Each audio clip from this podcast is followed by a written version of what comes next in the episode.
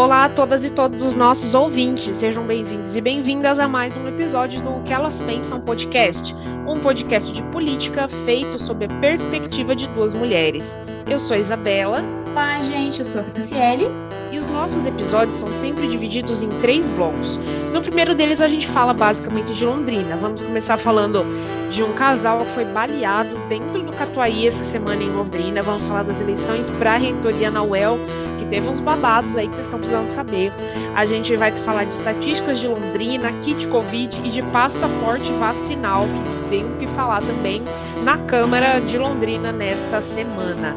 No segundo bloco, a gente vai falar de Paraná e começa a trazer algumas coisas de Brasil também, só para trazer para vocês algumas pautas. A gente vai falar também de quarta dose de Covid, vamos falar de terceirização no ensino médio, vamos falar de filiação ao PSD e também vamos falar do PowerPoint do Dallagnol, que é tão ruim, mas tão ruim que gera até a obrigação de pagar danos morais. No nosso terceiro e último bloco, a gente continua falando de Brasil e a gente vai falar também de eleições. Para vocês já terem um gostinho, a gente vai falar de Lollapalooza e vamos falar também das pesquisas do Datafolha, PT e um pouquinho também de Ciro Gomes. Estamos gravando no domingo, dia 27 de março de 2022. Bora lá, Fran? Sim, vamos iniciar com um caso que chamou bastante atenção nessa última semana em Londrina, que foi né, ali um, uma tentativa né, de, de homicídio que acabou levando né, à morte de um rapaz no shopping Catuaí. Estava um casal, então, na manhã da última quinta-feira, na praça de alimentação do shopping, e de acordo né, com informações da Polícia Militar, eles estariam sentados em um restaurante quando um homem entrou, sacou um revólver e efetuou né, alguns disparos contra esse casal. De acordo com a reportagem que saiu na Folha de Londrina, o tenente-coronel Nelson Villa, é, com base né, nas imagens registradas, apontam então que esse suspeito ele entrou no, no, local já direcionado, já planejando então executar esse casal que é de Rolândia, né, na região de Londrina. O homem foi baleado e acabou sendo socorrido, no entanto, ele não resistiu e morreu no local. A mulher também foi ferida, mas com menor né, é, agressividade, consequentemente ela está no hospital ainda, mas não, não faleceu, né? Tá vendo se consegue recuperação.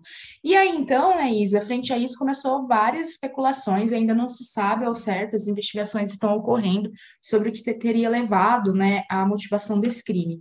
A priori, né, pelas características e tudo mais, cheguei até a pensar né, que se trataria de uma tentativa de feminicídio, no entanto, a principal linha de investigação da Polícia Militar até o momento é de que seria motivação por tráfico de drogas.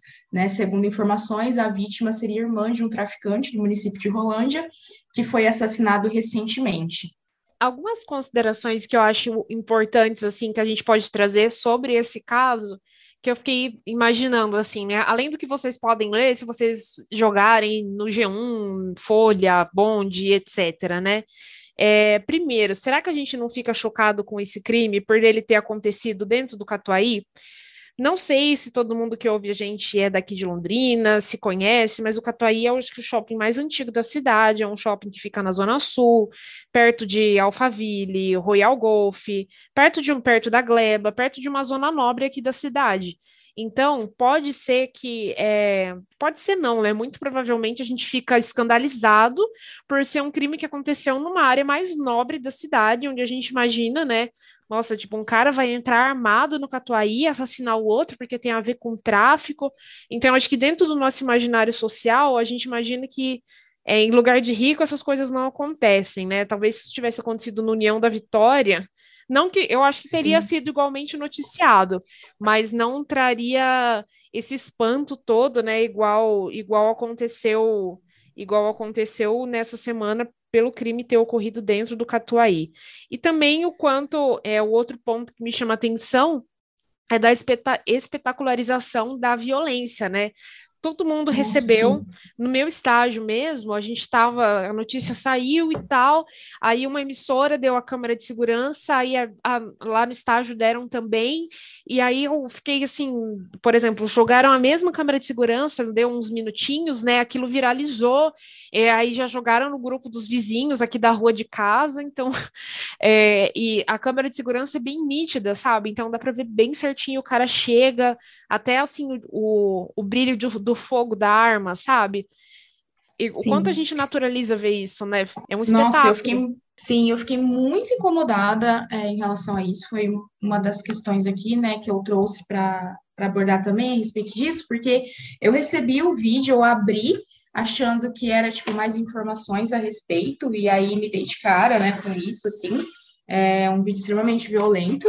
Para além disso, também, né, o fato desse vídeo ter sido disseminado por veículos, né, locais, assim, eu vi em diversos, né, desde portais até jornais, enfim. E eu acho que isso é muito sério, né, Isa? Porque você tem ali essa questão que você muito bem lembrou, né, da espetacularização da violência, o quanto que isso vende, né, o quanto que isso dá clique. E eu acho que isso também diz muito de nós enquanto seres humanos, assim, né?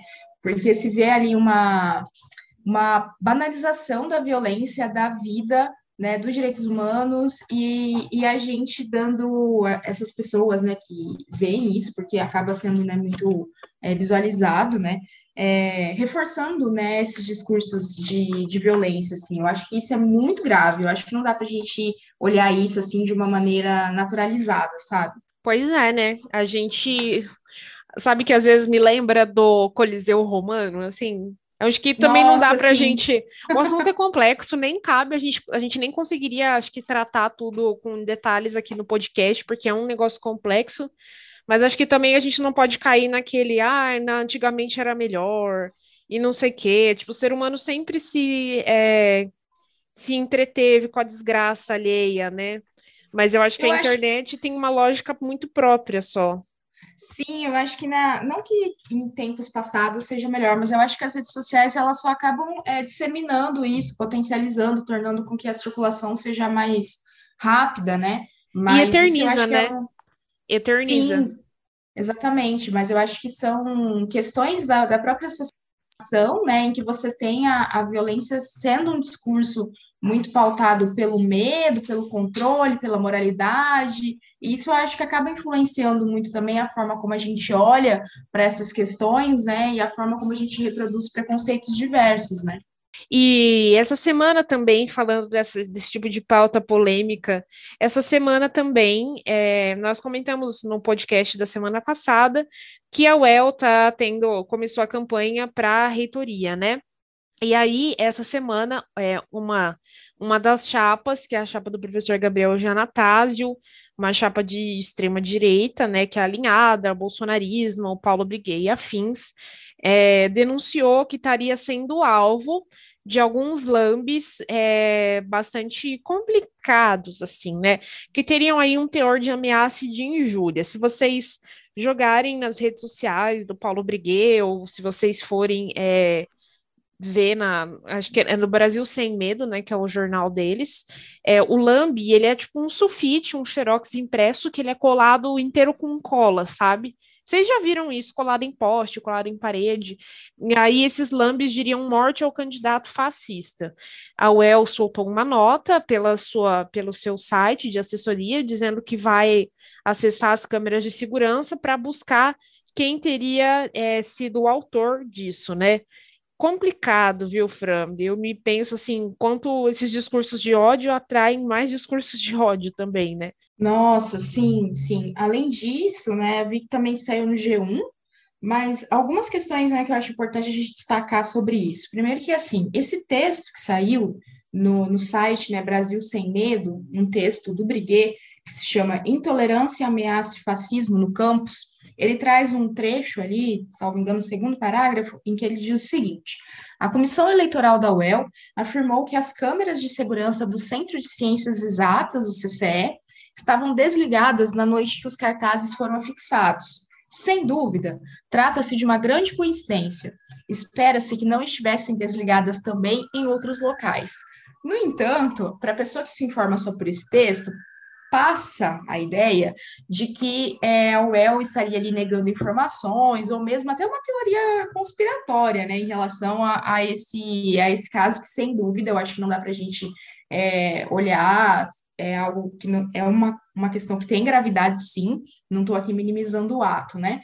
Mas a questão é que por esse texto passa uma ideia assim, né, muito tendenciosa a respeito do acontecimento. No entanto, se a gente vai ler de fato a nota que foi publicada no Perubal, emitida ali pela, pela universidade, não está dizendo isso, né, que as câmeras estavam desligadas, muito pelo contrário. A universidade né, afirma que a investigação está olhando né, as imagens para ver se consegue identificar quem foi que fez isso. Então, se percebe ali né, que há uma guerra de narrativa também né, em relação a isso. E, e eu acho que é muito importante olhar para isso, é, tentando ver as articulações políticas que se tem por trás disso. Além disso, é, eu queria chamar a atenção também para a arte de divulgação da, da chapa do, do professor Gabriel de Anastácio, que é uma caravela. E aí, né, eu acho que a, um dos pedalinhos também, né, que foram colocados ali no, no lago, né, Igapó também caravela, eu acho que é um símbolo, né, do colonialismo que diz muito, né, Isa, porque quando ele coloca aqui a chapa, né, a UEL voltar, né, porque ela era de fato, etc., eu acho que reafirma aquela, aquele discurso que nós abordamos aqui no episódio anterior, de que seria uma UEL, uma Londrina, né, mais elitizada, né, em que os grupos mais é, vulnerabilizados, subalternizados, que vão tendo acesso à universidade de uns anos para cá, ainda de maneira extremamente excludente, mas estão chegando um pouco mais, não cheguem.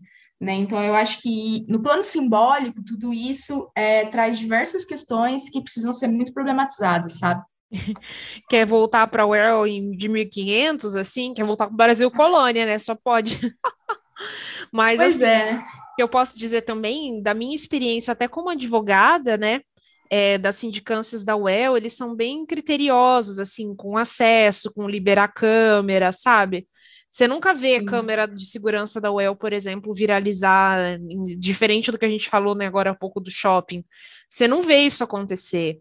E é bem, eles são bem criteriosos, assim, de publicar imagens e tudo mais. Então, é, acho difícil que as câmeras estivessem propositalmente desligadas, né? Acho bastante, e também, como você falou, é bastante complicado a gente entender como notícia esse texto do Briguel. Eu vejo muito mais como um texto opinativo, né? Porque, por exemplo, Sim. ele não ouve pessoas da UEL, ele não entrevista nenhuma fonte institucional, nenhuma pessoa que possa ter tido contato para poder ir lá e afirmar, é, para, enfim, confirmar esse tipo de informação. Então, eu também acho que não dá Parece uma tentativa um de explorar politicamente também a situação, né?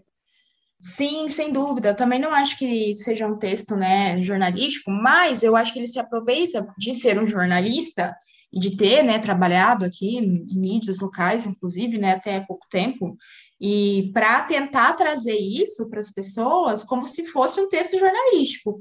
É, não é, mas pode ser compreendido, né, como. E aí eu acho extremamente preocupante, sabe? É, por muitas pessoas ele vai ser compreendido como se fosse, né? Sim. E de outra, por outra, por outro lado, a gente, enfim, Londrina mostra a cara que realmente tem, né? O número de londrinenses na, em situação de pobreza aumentou 35% nesses últimos dois anos aí, né, da, da pandemia. Essa estatística foi construída a partir de um levantamento da Secretaria Municipal de Assistência Social. Preocupante, hein?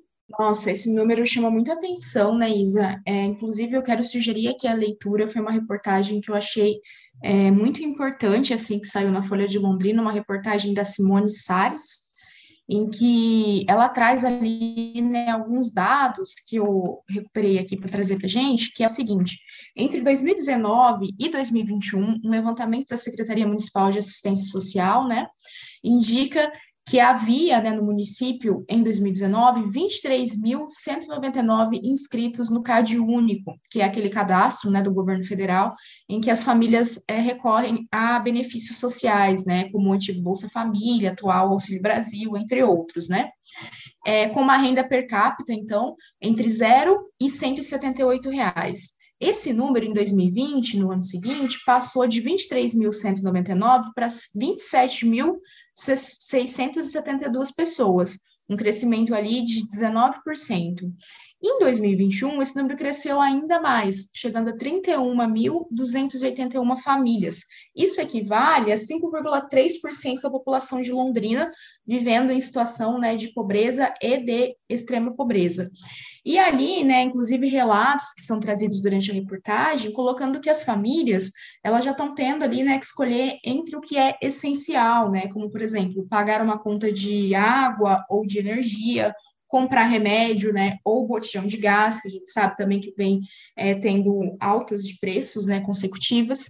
Para, para além disso também, né, é um cenário mais amplo de Brasil, né, que a gente percebe um aumento do desemprego, o um enfraquecimento, né, de políticas públicas, por sua vez, no aumento do custo de vida, da inflação, e, e ali também é, críticas né, em relação à própria reforma trabalhista, né, que a despeito de muitos defensores, né, que diziam que ela geraria mais empregos, o que a gente tem percebido é o inverso, e também né, a PEC de 2016, né, que foi aprovada durante o governo Temer, que colocava ali né, o congelamento dos gastos públicos. Acho que isso é, é muito importante né, a gente olhar, porque é algo até que, quando nós é, acompanhamos aqui né, a visita do Lula, é algo que o PT já é uma pauta que o PT discute muito nessa questão da justiça social e tudo mais, mas que, ao que tudo indica, também vai ser muito importante nessas próximas eleições, essa questão da economia nacional como um todo, né? E me marcou muito uma frase de uma moradora dessa que aparece nessa reportagem, da ocupação Aparecidinha, localizada na zona norte de Londrina, em que ela diz o seguinte: Eu ainda não estou passando fome, mas passo muita vontade. E isso me doeu, assim, de uma maneira que é, não consigo colocar em palavras, assim, né? Porque, ao mesmo tempo, eu lembro que nós somos um dos países que mais exporta alimentos, né? Então, essa desigualdade, o quanto que ela rouba da gente, né? O Ministério Público também denunciou essa semana um médico aqui de Londrina por é, o motivo da denúncia seria erro médico. No entanto, Trata-se de um médico aqui de Londrina que fazia atendimentos por WhatsApp e que receitava kit COVID para pacientes diagnosticados com a infecção. Então, a gente teve um, um menino de 12 anos que morreu é, após passar pelos atendimentos desse médico, e também um homem de 48 anos. Saiu uma reportagem no Tarouba News é, com um pouco mais de detalhes é, que aponta aí que ele teria estaria sendo indiciado pelo crime de homicídio culposo, que seria aí quando é, a pessoa assume o risco de que com o comportamento dela ela poderia matar alguém. É, a família desse homem de 48 anos apontou o uso de hidroxicloroquina, enfim, vários outros problemas. O menino de 12 anos, pelo que diz a reportagem da Tarubal, tinha comorbidades, mas o homem de 48 não. Sim, me chamou muita atenção, de acordo com essa reportagem, né, que uma fala ali da família, né, que coloca que após a morte do homem, porque é, durante a piora, né, do, do quadro, o, as, os familiares preocupados, né, querendo levar tanto esse menino quanto esse homem para, né, o hospital. No entanto, de acordo com a reportagem, né, a orientação do médico era que não levasse, que continuasse, né, esses é, tratamentos experimentais em casa. Aí, quando esse homem faleceu, né, é, a, no caso, a sua companheira entrou em contato novamente com o médico, que teria respondido ali, né, para a família que os hospitais não estavam preparados para aquele tipo de caso e que, consequentemente, a morte né, desse homem ter, teria sido uma consequência da escolha da, escolha da família em levá-lo né, ao hospital. Então, eu achei isso é, extremamente grave também, além de tudo, né, que é reportado aqui porque a partir do momento, né, que viu que não, não deu certo, né, afinal de contas estamos falando há dois anos, né, que esses tratamentos que cloroquina não, não dá certo. Exatamente, né, é, vem e ainda tenta trazer, né, a responsabilidade para a família da pessoa. E então essas investigações, né, que vão adiante, mas eu fiquei pensando, né, Isa, até mesmo pelo andamento da CPI do genocídio, que teve ali médicos, né, defendendo esses tratamentos ainda, é, o quanta, quantas pessoas, né, podem ter morrido por conta dessa situação, né, de insistir em tratamentos que não têm resposta. Então, nesse... eu acho que isso é muito grave, né? E nesse caso ainda, né, a gente vê que Acho que a indignação das famílias é que fez com que o assunto fosse por os holofotes, que o médico fosse questionado, né? Porque acho que se não fosse por isso, a gente de fato nunca ficaria sabendo. Sim, e nem vamos ficar, né? Eu acho que, e é isso que dói muito também, né? Não ter noção de quantas pessoas foram vítimas, além do coronavírus, desse negacionismo e dessa negligência, né? Do, do governo federal. Londrina, essa semana, aprovou uma proibição do passaporte vacinal aqui na cidade. Bem, mesmo com o parecer do jurídico da Câmara falando que o projeto era inconstitucional, ou seja, não caberia a uma Câmara de Vereadores decidir sobre isso ou não, mesmo assim a Câmara de Londrina quis votar. Ele, esse projeto, inclusive, não estava na pauta, mas terça-feira ele foi incluído em regime de urgência e foi aprovado por 15 votos a 4. Tenebroso, hein? Pois é, né? Eu acho um absurdo que a gente ainda esteja falando disso a essa altura do campeonato, né? Mas o que a gente percebe, né, como você destacou, né, Isa, essa questão do regime de urgência, né, não possibilitando a manifestação de órgãos técnicos e científicos, porque será, não é mesmo? É, em relação a esse projeto que tem sido apelidado, né, de Covidão, e que ali tenta estabelecer, né, inclusive, é, essa questão da, da proibição né, do passaporte vacinal, não só em ambientes públicos, mas também privados, ou seja, né, tentando estabelecer ali, inclusive nas relações trabalhistas, né, no, no, nas empresas privadas. E ali, de acordo né, com Giovanni Matos, por exemplo, né, um vereador do PSC, que é um dos autores né, do projeto, ele coloca que isso foi necessário porque as escolas estão solicitando a carteira de vacinação dos alunos, algo que eu abro aspas aqui, né, sempre aconteceu, só que o que se tem né, é essa politização frente à vacinação da Covid-19. A, ali também, né, a, a Mara Boca Aberta também como uma das autoras desse projeto, falando que ela não é, conseguiu, teve dificuldade ali de comparecer, né, a uma audiência por conta dessa questão da carteira de vacinação, ou seja, né, por essas e por outras já percebemos que ela não se vacinou, né, porque senão é. não teria problema também ali, né, de comparecer.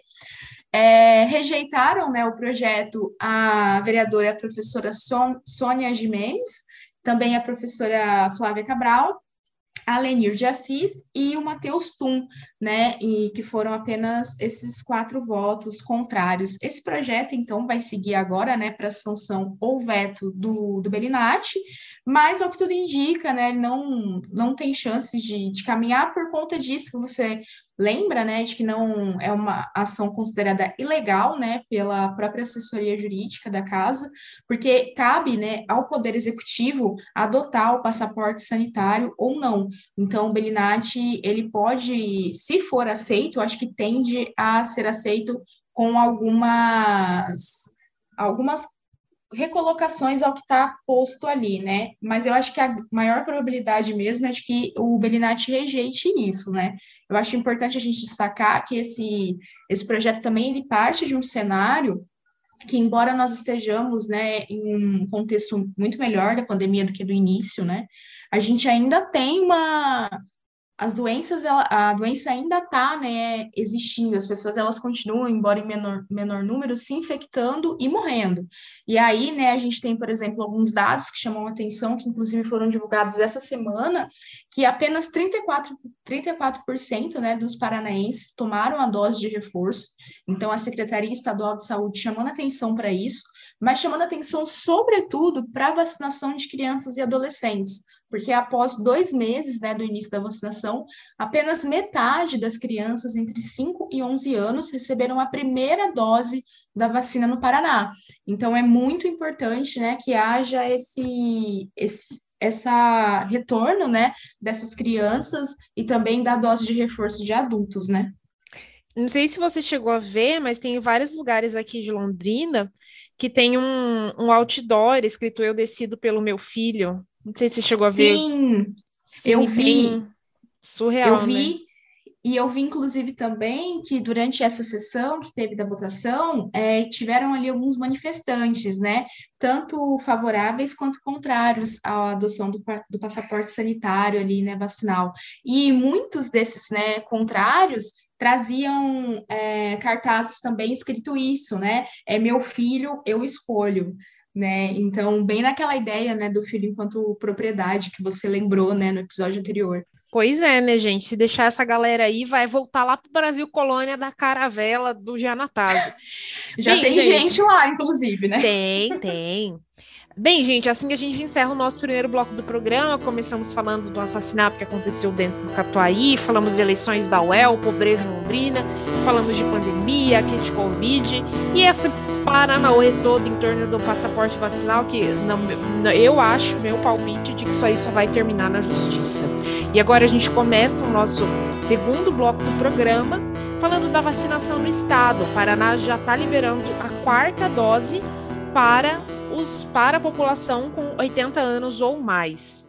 Sim, isso é uma decisão né, que está sendo orientada pelo Ministério da Saúde e alguns estados né, já estão vacinando, o estado de São Paulo, por exemplo, de acordo né, com uma declaração que saiu do Beto Preto, ele colocou né, que provavelmente vai estender essa quarta dose para toda a população do Estado, né? Isso está tentando negociar ali, né, frente ao Plano Nacional de Imunização, para que se consiga mais doses para que isso ocorra e vindo, né, de forma decrescente, né, dos 80 anos para baixo, até chegar, né, à população de 18 anos.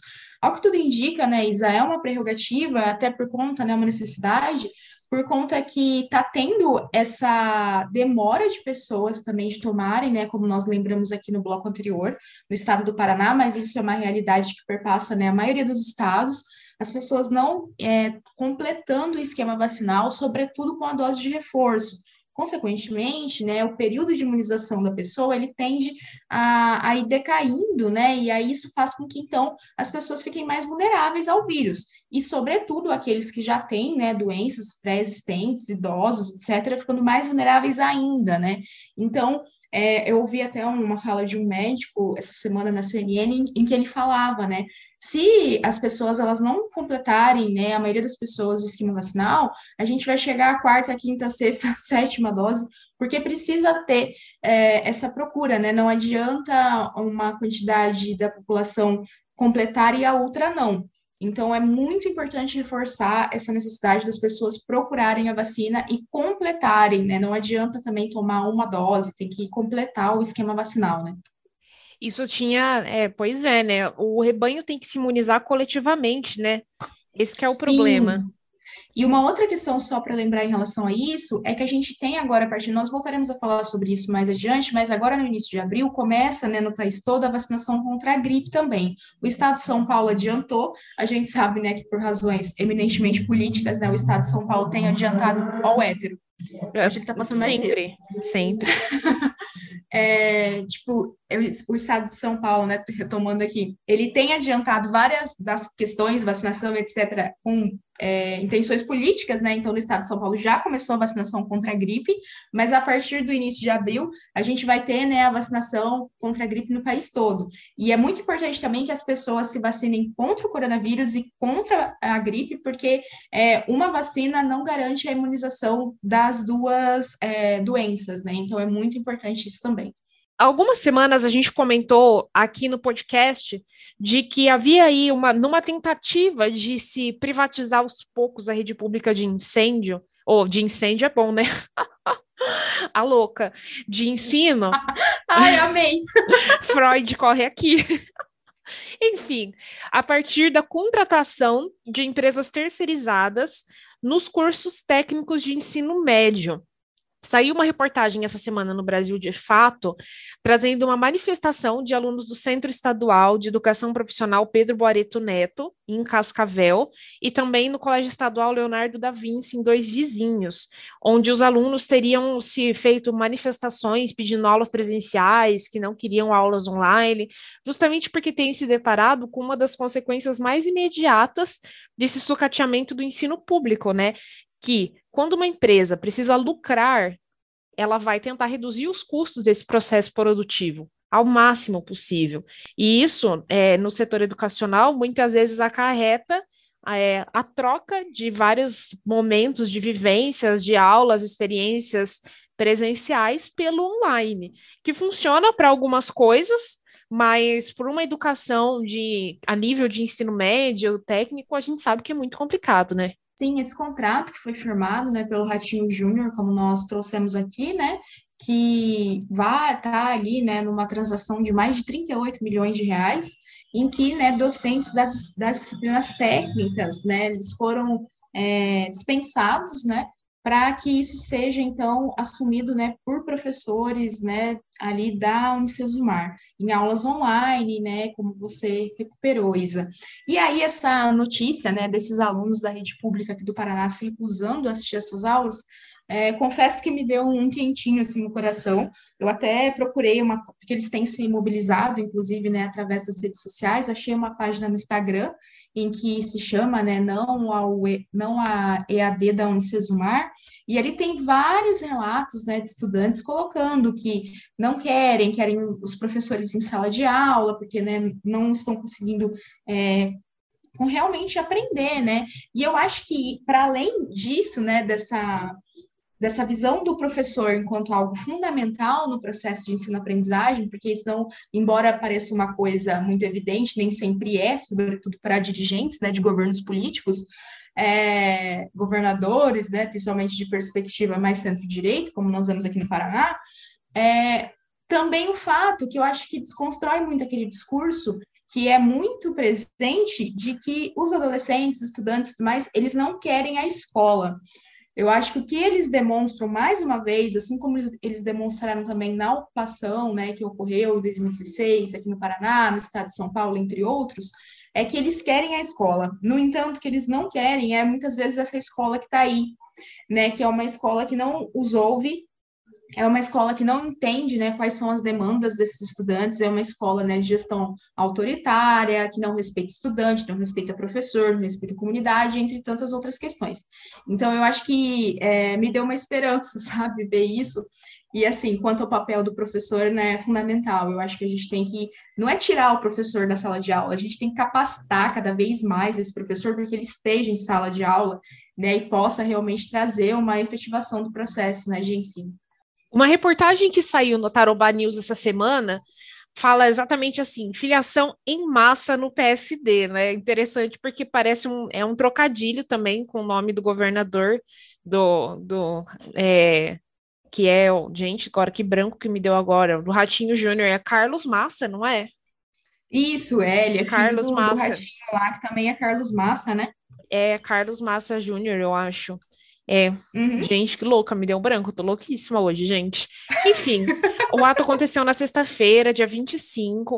É, lembrando aí que o PSD, né, já tem aí o, a Luísa Canziani, Alex Canziani, é, e dentre os vários filiados que foram para o partido, a gente tem o presidente da Alep, que é o Ademar Traiano, e também o Tiago Amaral, que saiu do PSB, uma sigla aí que ele já, na qual ele já faz, da qual ele já faz parte, tem 10 anos, e foi para o PSD do Ratinho, né? E com isso a gente vai costurando aí a linha de é, que a gente tem acompanhado nas últimas semanas, né? Que o Ratinho parece que não toma muito uma posição se vai fechar com o Bolsonaro, se não vai. É, eu acho que a, a, conforme a conjuntura tem caminhado, né? Com o Lula que não vai fechar, né? Então É, então, a gente percebe, né, que o, o Ratinho, ele está tentando também, né, numa jogada ali, trazer cada vez mais, né, membros para o PSD, até porque a gente sabe que com isso, né, numa eventual, é, numa eventual reeleição dele, é, ele vai ter uma bancada ali na Assembleia, né, Legislativa, ainda mais favorável do que ele já tem hoje, né? Porque ele já tem uma bancada extremamente favorável, né, na Alep. E aí ele tende a ter, né, mais representantes na legenda, ainda mais favorável porque ele possa, né, tramitar esses projetos, como, por exemplo, né, a terceirização do ensino. Então, eu acho que, nesse sentido, é, que está sendo essa movimentação, sabe, Isa? Mas eu acho que até o momento também ele persiste muito em cima do muro, e aí, né, eu acho que é importante a gente destacar dois artigos que saíram, né, no jornal o Globo essa semana, apesar, né, de todas as críticas, né, que nós temos em relação ao jornal o Globo, mas que trazem informações que eu acho importante a gente trazer aqui também. Os é, respectivos artigos da Bela Megali falam o seguinte, né, o primeiro se chama Conversa de Ratinho Júnior com Zé, com Zé Dirceu sobre Lula, e o recado que o governador Ratinho Júnior mandou a Lula em visita ao Paraná. Como nós, né, já mencionamos aqui, Lula esteve, né, no Paraná para a filiação do Guiquião, também esteve em Londrina. Quem quiser saber mais, né, sobre essa passagem do Lula, ouça, né, o nosso episódio Lula no Ele Vive, que nós publicamos essa Valoriza semana. a gente, ouve lá o nosso episódio extra. Sim. Então, né, o que que foi o Ratinho Júnior parece que ele ficou se fingiu, fez a egípcia, né, meio que se fingiu de morto. No entanto, só parece, porque teve ali algumas manifestações, né? A primeira delas foi que ele pediu, né, para que a segurança fosse reforçada, né, mediante a presença do Lula aqui no, no estado, e também antes da vinda do Lula, ele teve um encontro com o ex-ministro, o José Dirceu, né, e disse que disse ali, né, para o José, Dirceu dar o recado para o Lula e também uma carta que foi entregue ali, né, por interlocutores, falando que ele, Ratinho Júnior, não será um inimigo de Lula, né, que se ele for eleito, eles vão trabalhar em conjunto. É, o José Dirceu, ele é filho, né, do, ele é deputado, ele é o filho do, peraí que eu vou recuperar aqui que deu, agora deu tela azul. O Ratinho Júnior é amigo do filho do José Dirceu, o deputado federal Zeca Dirceu, do PT aqui do Paraná.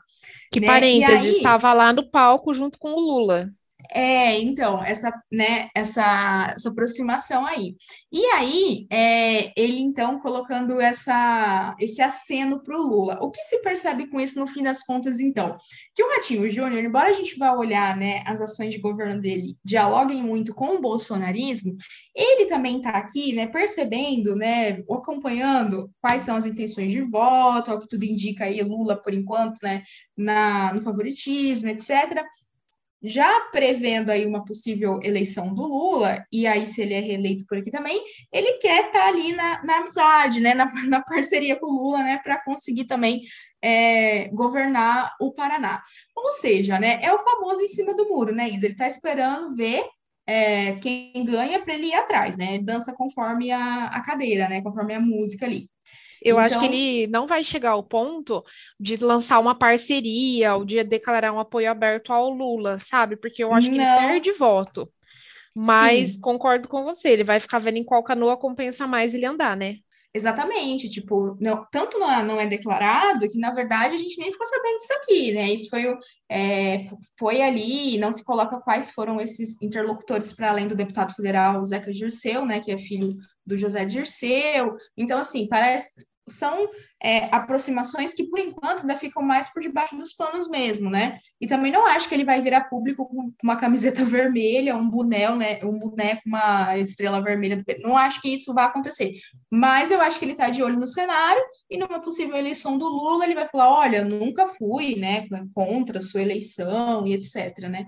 Então, eu acho que são tentativas ali também dele tentar manter, né, uma certa influência junto ao governo federal, né? Falando um pouco das nossas, passando ah, para as nossas primeiras pautas nacionais, essa semana aconteceu um caso bastante complicado, assim, de racismo numa escola cívico-militar, ou era uma escola militar, era uma escola militar da Polícia Militar na Bahia. Segundo a reportagem que saiu na revista Fórum, uma menina foi é, proibida, uma menina de 13 anos, de participar da aula porque o cabelo dela foi considerado em desacordo com as regras da escola. Segundo a entrevista que a mãe deu para a revista Fórum, a menina mandou foi, foi para casa, né? Teve que ir embora, passou é, mandou vários áudios para a mãe dizendo que falaram para ela que o cabelo dela é o diabo desse cabelo.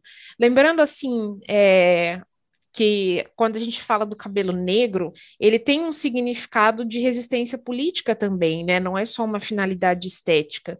E, é, enfim, acaba sendo, de certa forma, uma essa resistência de aceitar o cabelo negro ou de identificar ele com algo desordenado ou que não esteja dentro do padrão ou que vá contra as regras, na verdade, é uma forma de racismo, né? Que acaba Acho que eu, eu não vou nem falar que é mais velada, porque eu acho que rola um certo esclarecimento hoje em dia, embora as pessoas ainda façam isso, mas de que é racismo sim e pronto. Sim esse caso, então, né, que aconteceu na Bahia e que a gente percebe ali, né, a mãe colocando, né, que registrou um boletim de ocorrência, o coletivo Entidades Negras também está acompanhando o caso, e eu me lembrei muito, Isa, das discussões até trazidas pela Lélia Gonzalez, né, que embora tenha escrito ali na década de 70 e 80, ainda permanecem, né, extremamente é, atuais, no sentido de colocar, né, o quanto que é, essas questões, né, físicas, da, sobretudo da mulher negra, né, elas são trazidas ali muito com uma questão que ora a gente percebe que a objetificação ela é ressaltada, ora a animalização e consequentemente, né, preconceitos diversos que são reproduzidos através disso e que se perpetuam através de desigualdades múltiplas no cotidiano, né? Porque a gente tem a mulher negra, né? A maior parte das mulheres negras no país é, sendo ocupando, né? A, a base da pirâmide social em trabalhos, né? Extremamente vulnerabilizados, são as que possuem né, menor renda comparado, né? A todos os outros grupos sociais também, né, com um estigma muito grande quanto à, beleza, né, padrões de beleza que são reproduzidos em que a mulher negra ela nunca é referência, a não ser no carnaval, né, como lembra Lélia, em que se tem, né, um empreendimento ali da mulher negra, né, como um símbolo, reforçando a ideia do mito da democracia racial. Então, eu acho que tudo isso reforça algo que a gente precisa ainda é, combater muito, porque a gente sabe que para esses grupos, né, sobretudo na educação, eles não são, eles não evadem, né, eles são evadidos, no sentido de que eles não são representados e eles se veem expulsos mesmo, né, é, numa questão é, que não, ninguém chega lá e fala, olha, você não vai entrar mais aqui. Mas é por todas essas violências simbólicas, físicas, que as pessoas elas não têm mais né, o desejo de estar na escola, não têm o desejo de estar em outros espaços porque elas não se sentem parte daquele espaço. Então, isso é muito grave, né? Fran, você já fez PowerPoint feio na sua vida? Olha, eu já fiz porque eu confesso que o meu senso estético, ele não é dos melhores, mas nada tão ridículo quanto aqueles lá que vocês sabem muito bem qual que é, né? Então, mas algum PowerPoint seu já chegou a te obrigar a pagar indenização para alguém? Não, não, pois nunca é, cheguei amiga, a, porque a, esse limite da vergonha ainda não, não ultrapassei. Porque parece que o Dallagnol não teve uma semana muito boa. O STJ reconheceu o direito de Lula de ser indenizado, dando ganho de causa a ele, por aquele PowerPoint do organograma lá. É organograma aquilo que você. Não sei. Todo mundo sabe aquele PowerPoint que tinha a bolinha no meio escrito Lula e aí várias setinhas apontando, enfim, um negócio ridículo. Enfim, a Dallagnol vai ter que indenizar Lula por aquele episódio vergonhoso, né? Virou uma piada na internet, então, sei lá, eu sinceramente não sei como que um promotor se, prestar, se prestou aquele papel, sabe? Sim, né? Foi uma indenização que foi pedida ali, né, pela defesa de Lula de um milhão. No entanto, esse valor, né, foi baixou, a indenização foi estipulada em 75 mil reais. Meu Deus, Mas eu acho que, dinheiro. sobretudo, Adorei. Sim. e sobretudo, o quanto que fica, isso reforça, né, Isa, é, a potencialidade dos discursos do Lula quando ele traz, né, que ele não é, teve um julgamento realmente que seja algo que foi pautado pela parcialidade, etc, né? E aí, quanto a esse caso, duas questões que eu acho importante destacar foi que o Requião, ele doou, né, um real por Pix né, para ajudar a pagar a multa e deu o recado, né, não faça mais canalice, porque aí as pessoas começaram a fazer uma meio que uma vaquinha ali virtual, né, para ajudar a pagar esse valor, mas com valores assim irrisórios, né, tipo esse um real do Requião, enfim. Gente, o Requião é muito é... debochado, né? E também essa semana, né, o frente a esse caso, ele esteve no jornal da CNN e ali repercutiu né, uma, uma fala em que ele levou uma voadora maravilhosa da Mona Lisa Perrone, em que né, ela questionando ali, jornalista né, da CNN, e aí ele não deixava ela falar, né, porque ele estava tão irritado com tudo isso, que ele não deixava ela falar, etc. Aí ela foi, foi, foi, até que ela falou: Olha, o senhor me deixe falar, né? Mantenha um mínimo da elegância, né? Um mínimo da coerência para que eu possa falar. Foi assim um chablau maravilhoso. Então, eu recomendo, recomendo, inclusive que vocês vejam essa cena, porque traz uma esperança, né? Porque se percebe ali, né? Um homem branco, né? Tentando impedir que a mulher falasse, né? Ela ali enquanto jornalista, exercendo o trabalho dela, e ela chegou numa voadora lindíssima, né? É que eu acho que é tanto ego, assim, que, tipo, o cara não aceita que tá errado, né? Exatamente, exatamente isso, assim. Mas ela deu uma voadora perfeita, perfeita. Ai, adorei, gente. O Requião é muito debochado, velho. Esse é o meu nível, eu quero chegar nesse nível um dia na vida. Bem, pessoal, assim a gente chega ao fim do nosso terceiro bloco do programa. Começamos falando de vacinação contra a Covid aqui no estado, manifestação dos alunos que se recusam a assistir aulas de empresa terceirizada, falamos de filiação ao PSD também falamos um pouco dos movimentos né, do Ratinho Júnior aqui no estado, de um caso de racismo numa escola cívico-militar da Bahia, e terminamos agora falando dessa vitória do Lula no STJ, né? Vamos ver se a galera do outro lado da força vai começar a pedir impeachment do STJ também. E agora a gente começa o nosso terceiro e último bloco, é, dentro ainda das nossas pautas nacionais. Bem, aconteceu uma situação que eu acho que mostra, né, onde que a, a preocupação do nosso presidente está, né? Mundo se acabando, pobreza aumentando, o povo ainda morrendo de Covid, enfim, só problemas, desgraças, tours e mais, mas o que tira de fato o sono do nosso presidente é o Lula Palusa. o que dizer? Sim. Exatamente, né? Tá acontecendo o festival, né? E o que a gente tem percebido ali é que diversos artistas, né, como por exemplo a Pablo Vittar, né, Marina Lima, o Emicida, enfim, entre outros, têm feito falas é, xingando, né, xingando mesmo o Bolsonaro e falando ali, né, colocando, declarando seu apoio ao Lula. Inclusive a Pablo, né, maravilhosa, ostentando uma bandeira, né, com a cara do Lula. E aí, frente a isso, né, Bolsonaro ficou bravo, né, ficou, o homem lá deu uma desalinhada, e aí ele falou, recorreu, né, o partido dele, o PL, recorreu ao Supremo Tribunal falando que essas pessoas estariam ali fazendo né, propaganda eleitoral antecipada, estaria né, utilizando né, aquele momento para é, favorecer né, determinados candidatos, determinados candidatos, leia-se né, o Lula. E aí, consequentemente, né, tentando fazer então colocando com que o evento seja suspenso, né, imediatamente.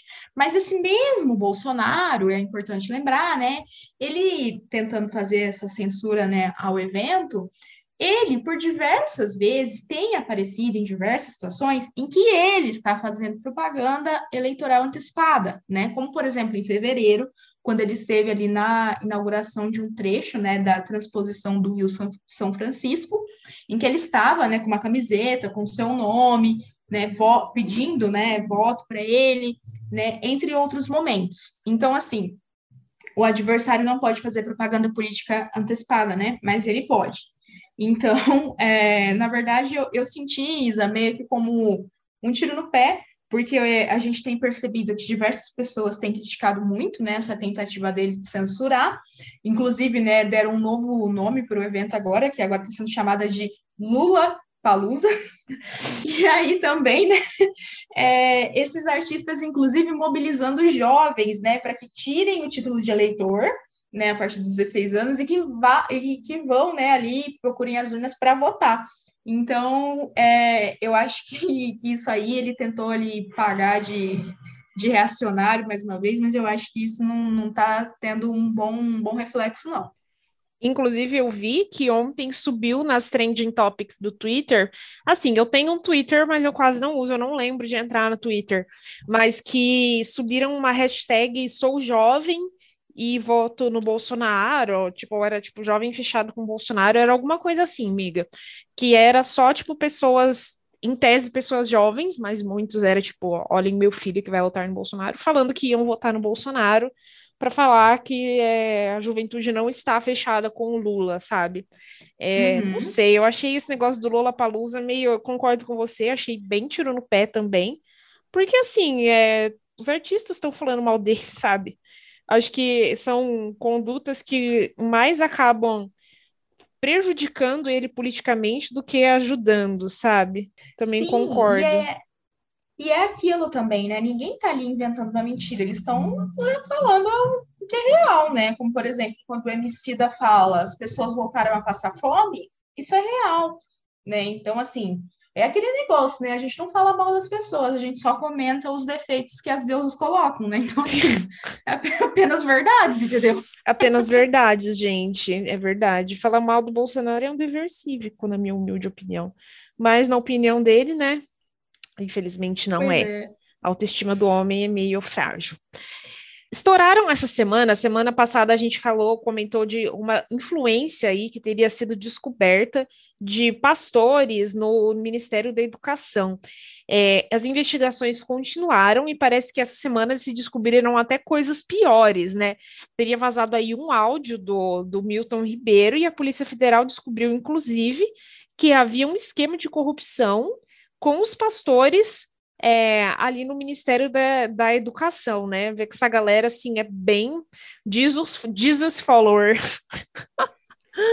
Nossa, sim.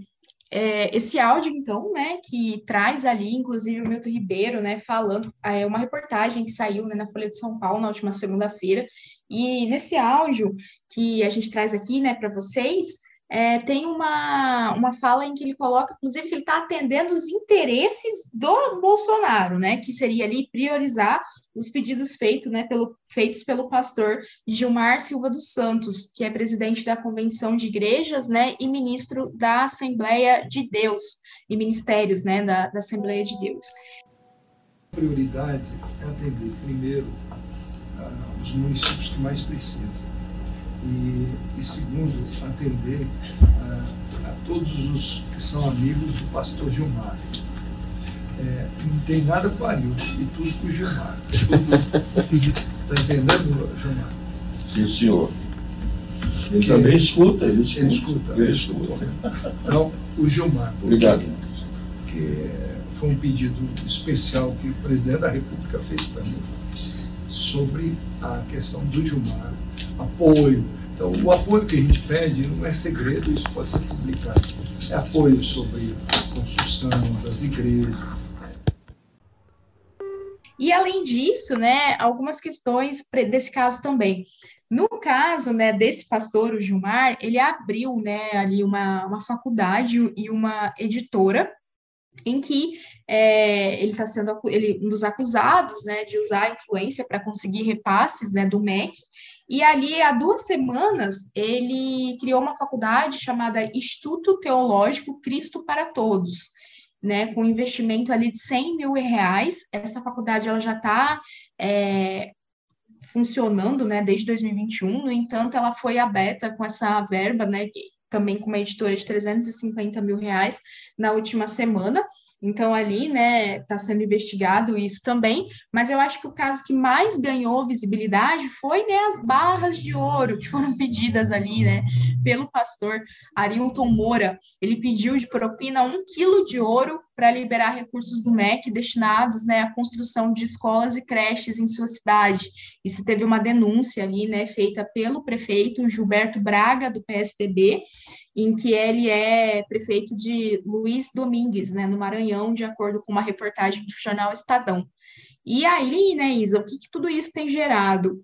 No trâmite né, institucional, a gente tem a Polícia Federal que instaurou na última sexta-feira um inquérito para investigar se houve ou não, acho que já está muito mais que evidente, né? Mas enfim, se houve ou não favorecimento ilegal em repasses né, do Fundo Nacional de Desenvolvimento da Educação para determinados setores, esse esquema de corrupção, então, né, que vem sendo chamado de bolsolão do MEC. Mas, é, no trâmite político, é, de acordo com informações da Andréia Sadi no G1, o Centrão e, ora a hora, a bancada evangélica, ela estaria ali em contato né, com o ministro André Mendonça para que né, o STF é, não pressione né, o Ribeiro, o Milton Ribeiro, para que ele deixe a pasta, porque está com muito medo, né, que frente a esse cenário do governo Bolsonaro, que já não está legal, né, não está bom, é, essa imagem dele provoque ainda mais estragos, né, na imagem dele e no discurso de que não haveria corrupção no governo dele, né, então o Milton Ribeiro ali pode ser um nome que mais adiante acabe também dando linha na pipa, né. Eu acho que não cai, miga. Eu acho que é assim, o negócio tem que ficar ainda mais embaixo, tem que ficar ainda pior para ele de fato cair. Mas assim, né, isso mostra que a mamata não acabou, né? A mamata só mudou de endereço. Agora a mamata é cristã.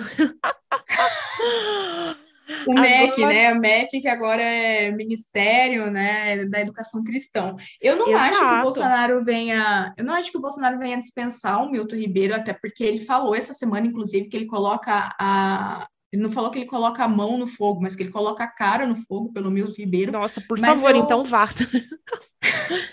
mas eu acho que, assim, que pode ser que mais adiante, se a situação ficar muito insustentável, porque eu acho que ainda vai vir muita revelação aí sobre isso, Isa, que, que ele peça para sair, é, vendo que o negócio ali não, não tá legal, sabe? Mas enfim, né? Vamos ficar de olho, até porque a gente sabe, né, que ele estando lá ou não estando, para a gente mesmo não faz muita diferença, né? Porque ele não faz nada de, de positivo, né, para no setor educacional em nenhuma área, assim, né? Da educação básica ao ensino superior.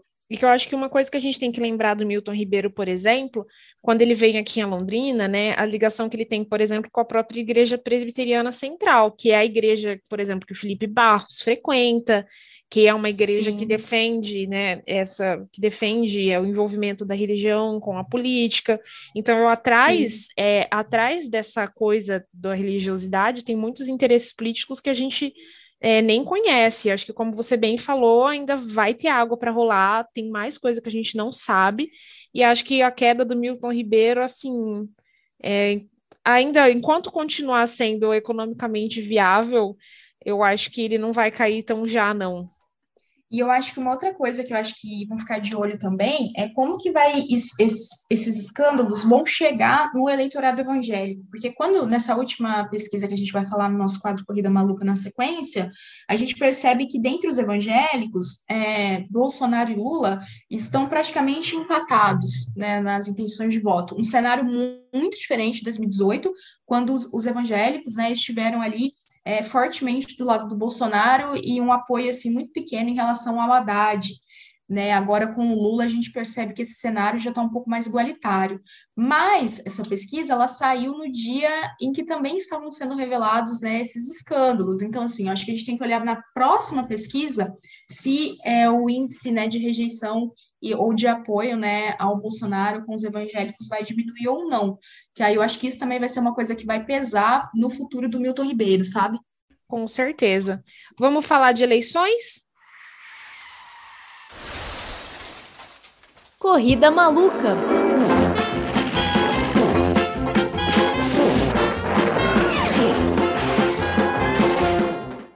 Vamos lá, então. Vamos começar falando, né, que essa semana, então, a gente teve, né, a divulgação da pesquisa Datafolha, que assim como pesquisas que foram divulgadas na semana anterior, que nós trouxemos aqui, como, por exemplo, do Poder, né, é, do Poder Data, se tem ali um, um, fôlego, né? Se percebe um fôlego do Bolsonaro em relação à corrida presidencial.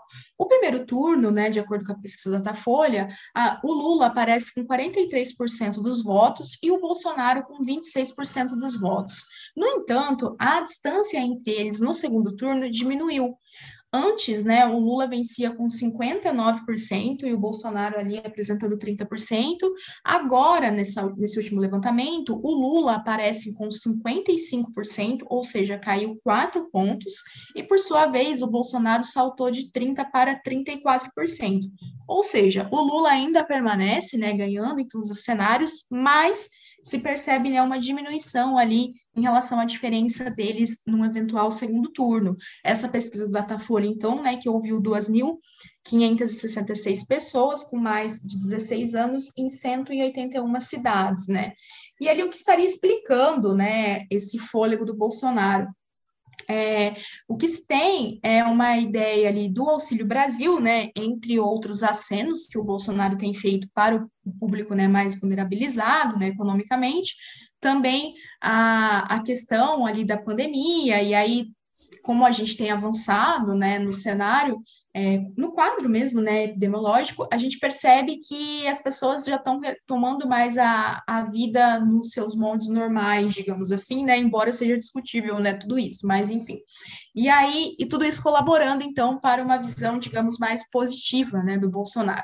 Então, eu acho que, como ainda tem muita coisa para acontecer, né, Isa, até as eleições, é bom a gente ficar de olho, assim, porque às vezes eu sinto, até por parte das esquerdas, e não à toa, afinal de contas, a gente está comendo pão o diabo amassou, né, já tem um tempo, é, uma, uma ideia meio que assim, ah, que as eleições já estariam definidas, que nós, né, já teria, que o Lula já teria eleito, mas não está. Então, eu acho que é, a gente tem que se manter atento e forte, sabe? Eu sinto a mesma coisa, assim. Eu acho que tem gente, eu acho que dá uma esperança muito grande, mas as eleições não estão definidas. Acho que tem muita água para rolar até outubro. É, acho que essa conjuntura, inclusive, pode mudar bastante. É, enfim, a gente vai ter que continuar acompanhando, sabe? O Bolsonaro ele tem chance de se reeleger. Apesar Sim, das coisas porque... não estarem fáceis, ele tem muita chance de se reeleger. Sim, até porque a gente sabe, né, que ele tem estratégias, como, por exemplo, estratégias de notícias falsas, que é algo que ainda, né, a gente pode ver muita coisa, e, sobretudo, ele tem a máquina pública ao lado dele, né? Então, embora os índices, né, de desemprego, da economia estejam péssimos, ele tem isso ao lado dele. E pela, é, se nós olharmos ao longo da história, é, dificilmente o político, né, o presidente que não é reeleito, né, numa tentativa. Eu espero que ele seja uma exceção, né, mas inclusive estamos trabalhando para isso. Mas pois é. é é, tudo pode acontecer ainda, né? Então, frente a e aí eu acho que o próprio PT já está percebendo isso também, porque nessa semana também, né, o PT, uma, uma ala ali do PT, divulgou uma carta, né, a partidos de oposição pedindo esse apoio, né, à candidatura do, do Lula.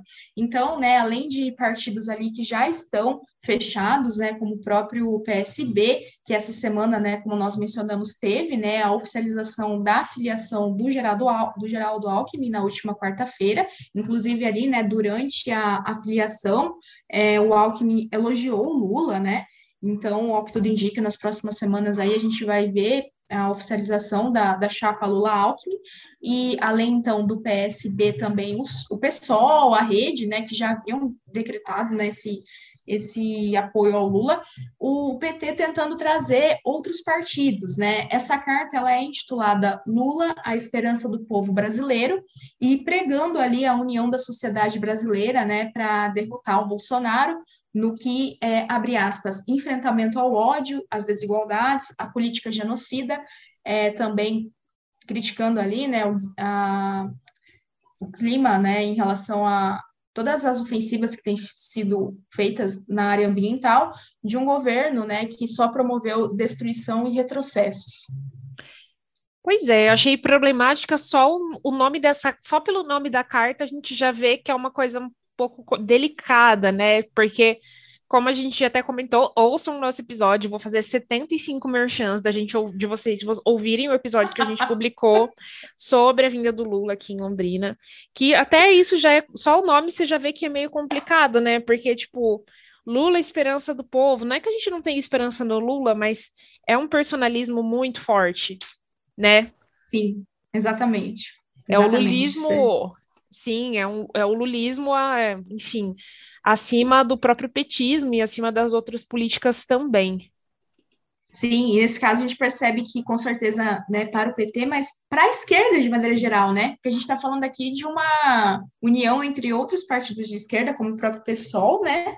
Que colocando, apostando tudo isso no Lula, né? Não e eu acho que isso é sempre importante reforçar, né? O legado do Lula, eu acho que é muito grande, assim. Mas o que preocupa a médio e longo prazo é isso, né? É essa personalização, assim, que se faz em cima do Lula de maneira muito forte e que acaba inviabilizando, né, outros nomes que também precisam ser fortificados, né? Essa semana, Ciro Gomes deu uma entrevista, na verdade, uma palestra no Centro Universitário 7 de Setembro em Fortaleza, na qual ele disse exatamente daqui, abre aspas, tenho vergonha, peço perdão a vocês, mas eu me dedico a estudar com muito afinco aos os problemas. Eu sei falar nós vai também. Na hora que eu for falar com o povo, eu vou fazer de conta que eu sou um idiota para poder merecer o voto das pessoas. Uia! Uia! É, uia mesmo. Eu achei isso tão péssimo, Isa, de tantos modos, porque assim, primeiro, nitidamente, ele está se referindo ao Lula, né? É. tende a falar numa linguagem assim que, digamos, num, num vai na conjugação dos verbos, né? Mas, é, primeiro isso, né? Mais uma vez tentando bater no Lula. Outra coisa é o fato de que ele tirou as pessoas para idiotas, né? Para, enfim, para que não teriam conhecimento. E aí é uma um, um, uma, um corte de classe, né? Quando ele se refere ao povo como pessoas que não teriam conhecimento, que eu acho que parte de, uma, de um pensamento elitista ainda muito vigente no Brasil, de que o conhecimento também só é visto como algo extremamente escolarizado, elitista, como se só existisse esse tipo de conhecimento, como se não existissem outros, algo que inclusive é extremamente questionado por diversos educadores, inclusive Paulo Freire, que é o autor mais citado no mundo. Então, assim, é, eu não sei o que está acontecendo com o Ciro, eu acho que ele está precisando de um amigo de verdade na vida dele, para falar, para falar assim, ó, para que tá feio, entendeu? Já deu, porque não, não tá dando. Além dele não tá tendo chance nenhuma de ganhar as eleições, ele tá ainda atrás do. Né, nessa última pesquisa, ele ficou atrás do Moro, empatado ali, né, na verdade.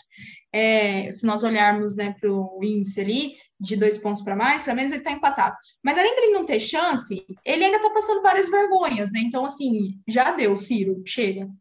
Então, né, eu fico de cara de ver as coisas que ele tem falado, porque nas eleições de 2018 ele me passava justamente assim, ah, a, a impressão de ser um cara preparado, que tinha bastante conhecimento, podia não ter, talvez, a melhor ideologia, as melhores propostas, mas sempre me passou, assim, uma impressão de ser um cara que tinha um bom conhecimento, sabe? Um bom preparo, uma boa noção de política pública, né?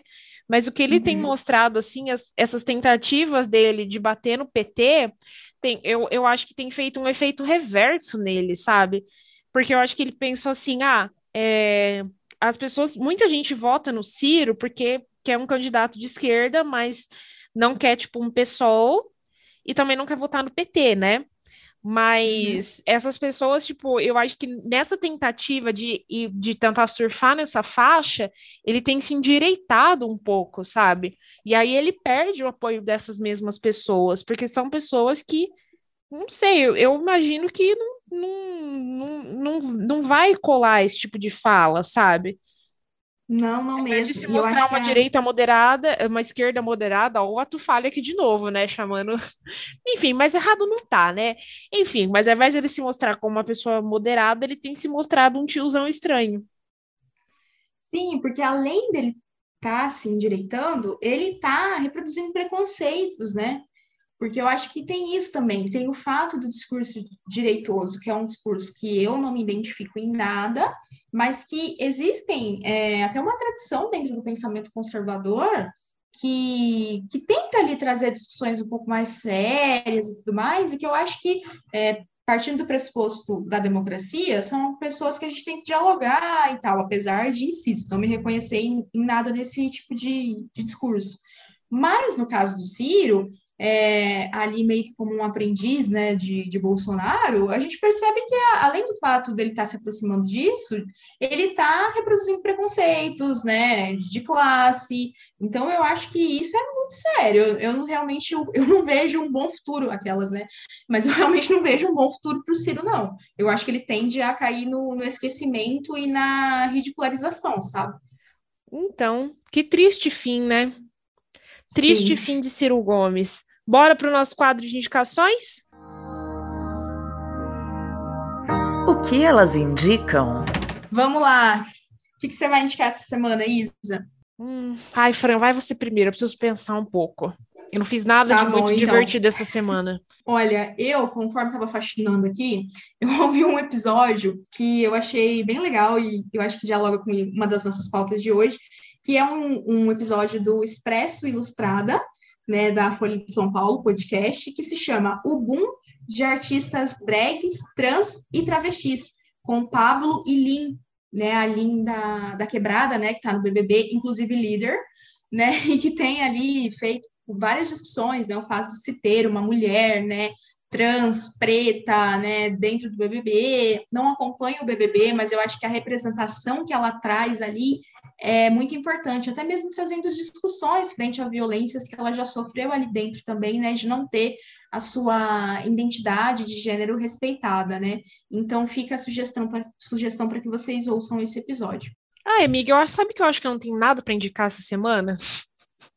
Amiga, então acho que indica eu- o nosso episódio do indica Vou indicar então para mais fazer vez. o, o octoagésimo, centésimo, nono, sei lá. Vou indicar então que vocês ouçam o episódio que a gente fez da vinda do Lula aqui para Londrina, porque a gente se esforçou muito, ficou ótimo. Bem humilde, né?